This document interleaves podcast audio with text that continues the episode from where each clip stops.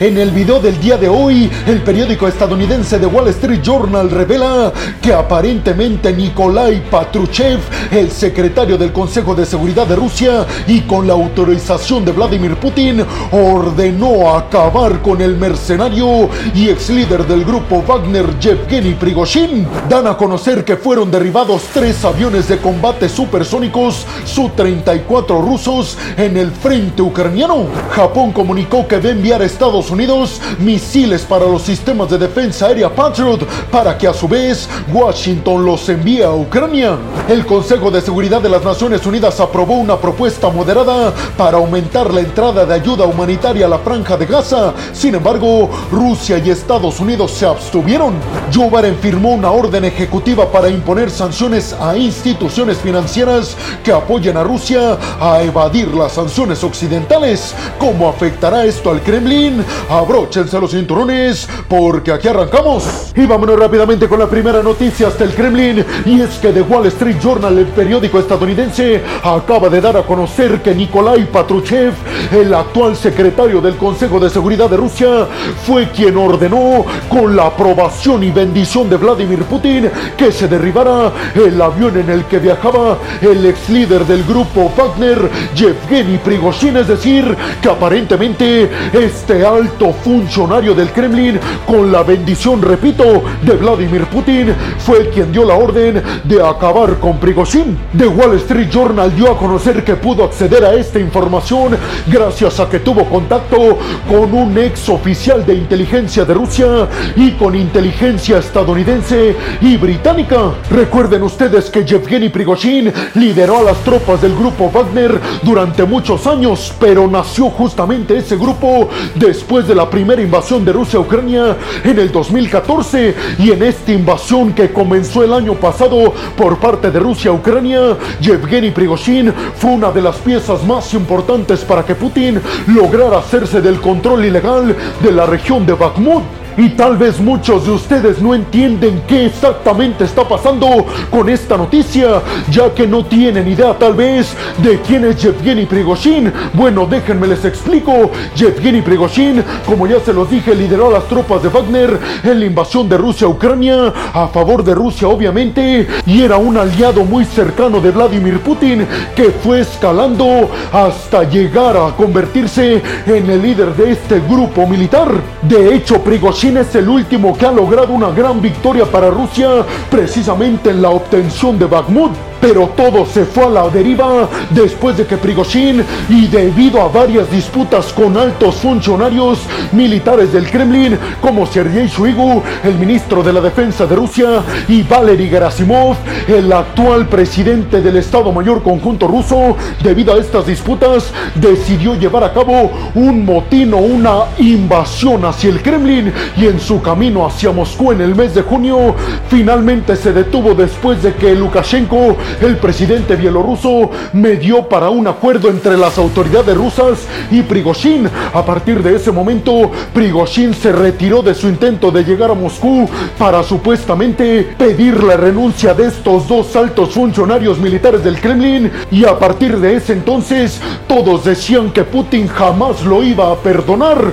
Gracias a la mediación de Lukashenko, supuestamente Putin lo perdonó y todas las tropas de Wagner, incluido Prigozhin, se mudaron a Bielorrusia. Y justamente meses después se dio a conocer que Yevgeny Prigozhin había perdido la vida en un accidente aéreo. Esto mientras viajaba con altos funcionarios y militares del grupo Wagner en un jet privado desde Moscú hacia San Petersburgo. Pues según The Wall Street Journal, quien dio la orden de acabar con este avión en el que viajaba Prigozhin y mucha de su gente cercana fue precisamente Nikolai Patruchev, un aliado muy cercano de Vladimir Putin. Inclusive se dice que en Rusia el Patruchev es el segundo hombre más poderoso, solo después de Putin.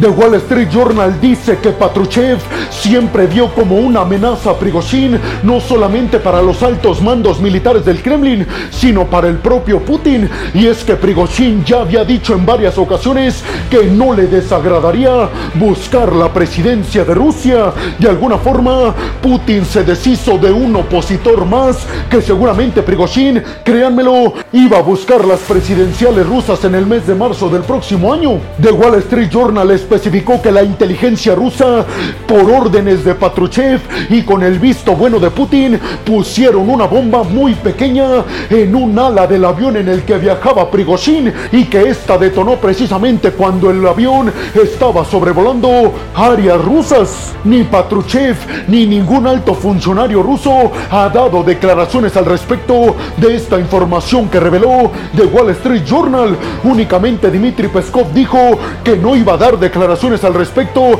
pero que lo que sí decía era que eran puras mentiras y patrañas. ¿Ustedes qué piensan? ¿Realmente creen que Patruchev, con el visto bueno de Putin, fueron los que dieron la orden de que se pusiera esta bomba en una de las alas del avión en el que viajaba Prigozhin? ¿Creen que este miedo de Putin tenía que ver con que Prigozhin tenía mucho apoyo en Rusia y realmente le iba a competir tal vez en las próximas elecciones en Rusia?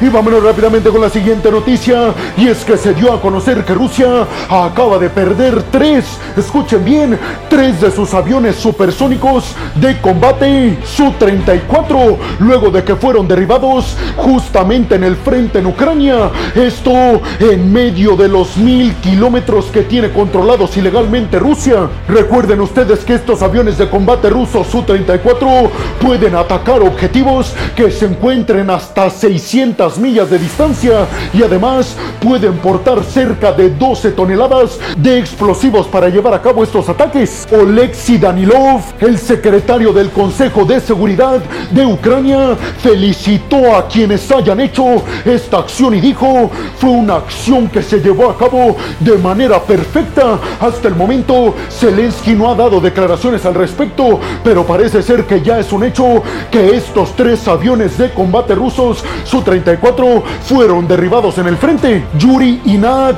un alto comandante de la Fuerza Aérea Ucraniana, aseguró que Rusia, con la pérdida de estos tres aviones de combate Su-34, había perdido alrededor de 150 millones de dólares, ya que cada avión cuesta aproximadamente 50 millones de dólares.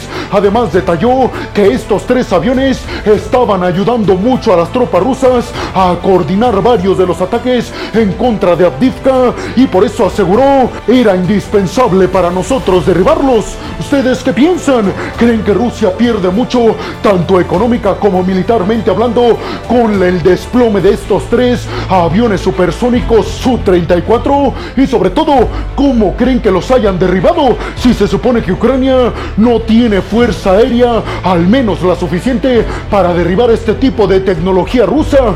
¿Creen que se trate de la utilización de poderío militar que ni siquiera se ha dado a conocer? Porque eso están diciendo medios occidentales, incluida la agencia de noticias Reuters. Y vámonos rápidamente con la siguiente noticia y vámonos hasta Japón rápidamente porque Fumio Kishida, el primer ministro japonés, dio a conocer que su país iba a poder exportar de una vez por todas municiones para los sistemas de defensa aérea Patriot hacia Estados Unidos. Todo esto levantando una restricción de nueve años en Japón para la venta de poderío militar letal. Es decir, que Japón, debido a que levantó estas restricciones, ya va a poder exportar poderío militar letal a cualquier país en el mundo. Y como primera medida, acaban de tomar la decisión de enviar municiones para los sistemas de defensa aérea Patriot hacia Estados Unidos. Y yo sé que ahorita se están preguntando, pero peregrino, ¿cómo es que Japón le está enviando municiones a Estados Unidos?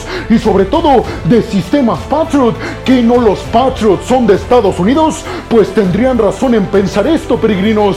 Sin embargo, ustedes saben que en estos momentos todavía el Congreso estadounidense no aprueba el que Estados Unidos envíe más ayuda a Ucrania. Sin embargo, si Estados Unidos le compra esto a Japón, sí los puede enviar a Ucrania. Esa va a ser la forma en la que Washington va a enviar municiones y un nuevo sistema de defensa aérea Patriot a los ucranianos para que protejan sus cielos y su infraestructura eléctrica de ataques ucranianos este invierno. Sin embargo, los japoneses no mencionaron nada sobre el que Estados Unidos va a enviar estas municiones que Japón envió previamente a Washington a Ucrania, pero dijo que ya lo que Estados Unidos haga con estos misiles es su responsabilidad. Por eso se entiende que Japón dio el visto bueno para que el tío Sam se los envíe estas municiones y este este nuevo sistema de defensa aérea Patriot a los ucranianos. Los japoneses indicaron que esta medida de levantar la prohibición para exportar poderío militar letal tiene que ver con que Japón puede convertirse en toda una potencia enviando poderío militar a los países del Indo-Pacífico. Todo esto para disminuir la influencia cada vez más fuerte y creciente del gigante asiático. Las prohibiciones que antes existían en Japón además tenían el objetivo de que los japoneses no pudieran enviar poderío militar a un país en conflicto. Sin embargo, repito, como es Estados Unidos el que va a enviar estos misiles a Ucrania, pues no va a ser Japón directamente quien va a enviar este poderío militar a un país en conflicto, que es el caso de Ucrania. Jake Sullivan, el asesor de seguridad de la Casa Blanca, indicó que esta decisión de Japón es buenísima porque se va a poder apoyar más a los ucranianos con poderío militar japonés, pero también se va a poder apoyar a los países del Indo-Pacífico que se ven amenazados por parte del gigante asiático. Vemos cómo cada vez Japón se va convirtiendo en un aliado militar más poderoso y estratégicamente más importante de Estados Unidos para frenar a China. Y aunque el sistema de defensa aérea Patriot y las municiones para este sistema son de Estados Unidos, Japón tiene una licencia para producir tanto los sistemas de defensa como las municiones que necesitan en su territorio. Al mismo tiempo, Japón puede producir municiones de 155 milímetros con licencia de Buy Systems del Reino Unido. Por eso Japón podría convertirse en un proveedor muy importante para Ucrania. Sin embargo, Japón tendría que enviar más Patriot a Estados Unidos y luego Ucrania y más municiones de 155 milímetros al Reino Unido y después el Reino Unido-Ucrania. Ram Emanuel, el embajador de Estados Unidos en Japón, calificó esta decisión del país japonés como absolutamente histórica y absolutamente beneficiosa para mantener la seguridad y el status quo en el Indo-Pacífico ante la amenaza del gigante asiático. ¿Ustedes qué piensan? ¿Creen realmente que Japón está tomando esta decisión para beneficiar el status quo liderado por Estados Unidos y al mismo tiempo conteniendo a China? ¿Creen que toda esta es una estrategia por parte de Estados Unidos para que sea Japón quien produzca poderío militar que después se ha enviado a Estados Unidos y después a los ucranianos? Zelensky agradeció muchísimo el gesto japonés y también la gestión de Estados Unidos para hacerle llegar a Ucrania municiones para los sistemas de defensa aérea que provienen desde Japón. Y vámonos rápidamente hasta la ciudad de Nueva York con esta siguiente noticia para hablar de que en las Naciones Unidas el Consejo de Seguridad de las Naciones Unidas finalmente votó para aumentar la entrada de ayuda humanitaria a la franja de Gaza. Todo esto con la aceptación de todos los miembros excepto Estados Unidos y Rusia que se abstuvieron de votar, pero ninguno de los dos vetó la resolución. Recordemos que para que una resolución en el Consejo de Seguridad se apruebe, ningún miembro permanente, es decir, Rusia, China, Estados Unidos, Reino Unido, Francia, deben de vetar esa resolución. Si se abstienen, automáticamente pasa la resolución. Y después de varios días de negociaciones para que Estados Unidos no vetara esta iniciativa, finalmente fue aprobada. Ahora bien, es importante decir que estas resoluciones no son vinculativas, es decir, el Consejo de Seguridad no obliga a cumplirlas, únicamente es una petición, pero sí son peticiones que tienen mucho peso político en todo el mundo, es decir, que ahora Israel tiene más presión para aumentar la entrada de ayuda humanitaria a Gaza. Esta resolución fue una propuesta de los Emiratos Árabes Unidos y en la resolución se cataloga al grupo extremista de Hamas como un grupo de terror internacional, algo que pedía Estados Unidos para no vetar la resolución. Recordemos que Estados Unidos no había votado a favor de las resoluciones pasadas precisamente porque en la hoja del documento no se especificaba que los extremistas de Hamas eran un peligro para la seguridad mundial y específicamente en Medio Oriente. Estados Unidos e Israel aseguran que no apoyan un alto al fuego total porque eso solo beneficiaría a los extremistas que apoyan pausas humanitarias para liberar rehenes y además Estados Unidos dijo que está presionando a Israel para que sea mucho más certero en contra de los extremistas y cuidar así la vida de personas inocentes. Actualmente solo el 10% de la ayuda humanitaria que se necesita ha entrado a la franja de Gaza, es decir, todavía se necesita un 90% de entrada de ayuda humanitaria para hacerle frente a la crisis actual en Gaza. Estados Unidos logró su objetivo de que en el documento se catalogue a Hamas como un grupo extremista,